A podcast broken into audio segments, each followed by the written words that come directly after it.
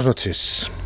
Hola, buenas noches, ¿qué tal? Eh, Jaime Siles es vicepresidente mundial del fondo australiano IFM. Eh, su fondo ha lanzado una OPA sobre Naturgy.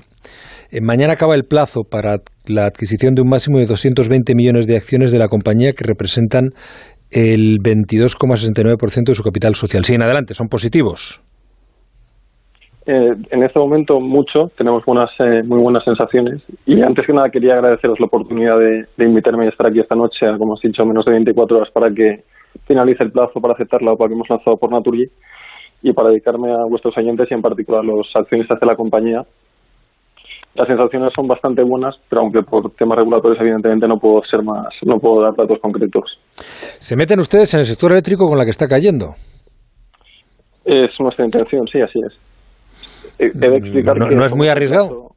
Bueno, nosotros somos un fondo quizás un poco distinto al resto. Nosotros somos un fondo de lo que se dice capital perpetuo. Invertimos a 100 años vista. Y cuando invertimos tan a largo plazo somos conscientes de que hay épocas de vacas gordas y épocas de vacas flacas. La situación ahora mismo evidentemente no es idónea y nosotros lanzamos la OPA a un precio que calculamos previo a la crisis energética que estamos viviendo, pero aún así como accionista de largo plazo somos conscientes que estos ciclos ocurren y seguimos absolutamente comprometidos con, la decisión que hemos tomado. Señor Siles, perdóneme, porque creo, efectivamente nos estarán escuchando accionistas de Naturgy, pero mucha gente que no tiene nada que ver con esto y que quizá no entienda cómo se puede invertir a 100 años vista. O sea, ¿eso quiere decir que ustedes rentabilizan las inversiones dentro de 100 años?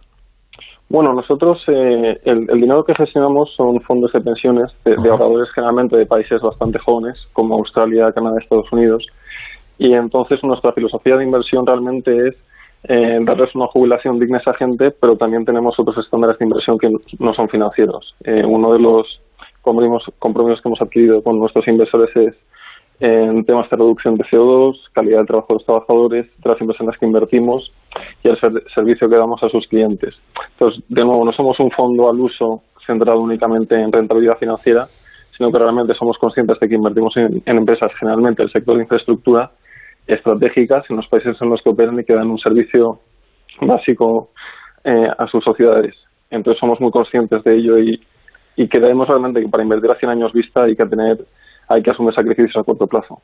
invertir con ambición de, de, gestionar o demandar también, porque el éxito de la OPA está supeditado a obtener al menos el 17% del capital de Naturgy, que le permitiría reclamar dos puestos en el Consejo de Administración. Así es, de nuevo insistir, es una OPA por una, por una minoría, pero sí que creemos que, mereceríamos tener una representación proporcional como así lo estipula la ley.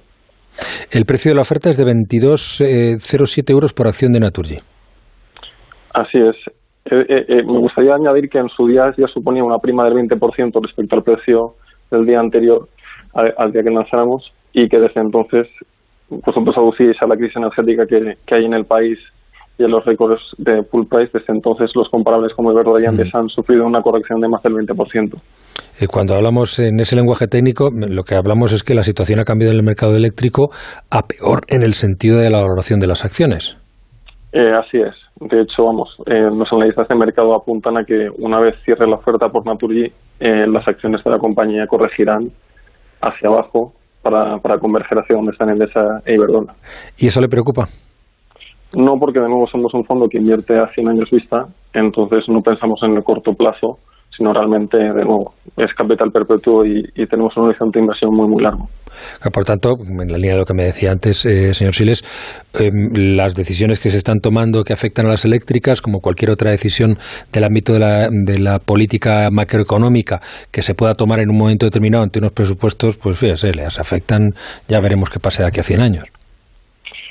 Bueno, pero somos conscientes también de que, de que la compañía opera en un marco eh, regulado y da un servicio todos los días. Nosotros no, no nos mm. ponemos una venda en los ojos y nos la quitamos dentro de 100 años. Eh, queremos ayudar desde el primer día y estamos muy involucrados.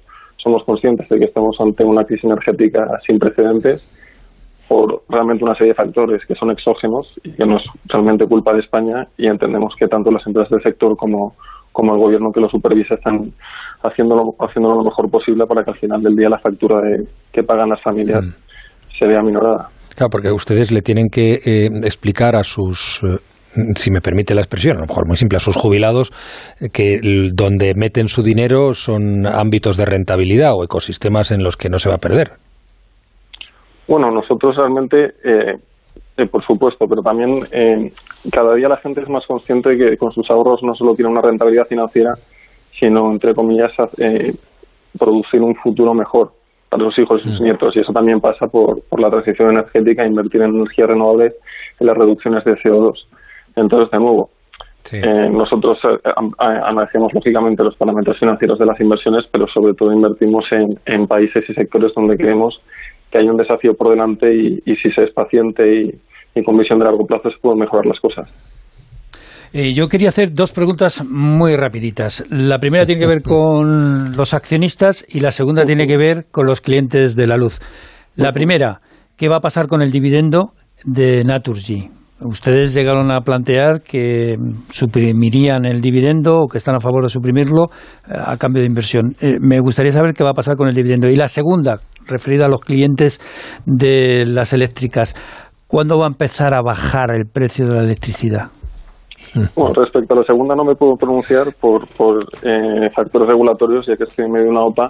Respecto a la primera y al dividendo, nosotros, eh, nuestro fondo de nuevo no necesita pagarse un dividendo todos los años. De hecho, podemos ir varios años sin dividendo. Y la circunstancia de la que nos encontramos es que la compañía anunció un plan estratégico de 14.000 millones de inversión, que nosotros apoyamos y nos parece que tiene todo el sentido, porque la inversión es la única forma de salir de la crisis actual y luego a unas medidas del gobierno que ponen en riesgo en los ingresos de la compañía. Luego, es una ecuación en la que la variable ingresos está todavía por determinar y nosotros lo que decimos es que si el impacto va a ser significativamente negativo, como reconoce la propia Naturgy, nosotros estamos aquí para apoyar a la compañía y al equipo directivo y estar sin pagar dividendo los años que haga falta.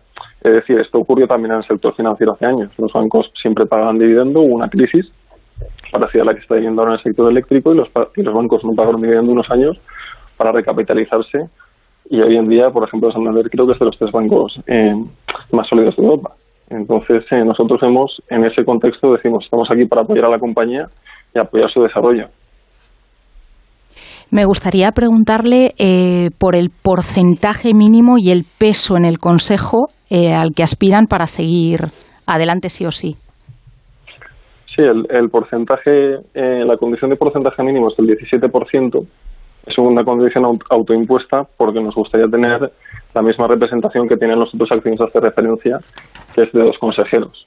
Y por principio de representación proporcional, en un 17% tendríamos dos. Muy bien, em, pues señor Siles, vicepresidente de IFM, gracias por su presencia y sus explicaciones. Algunos de los que no eh, mm, somos muy duchos en esta materia hemos entendido perfectamente eh, la operación el sentido y hasta la, la, vocación y la voluntad de estas inversiones a 100 años vista. Muchas gracias. Muchísimas gracias. Buenas noches.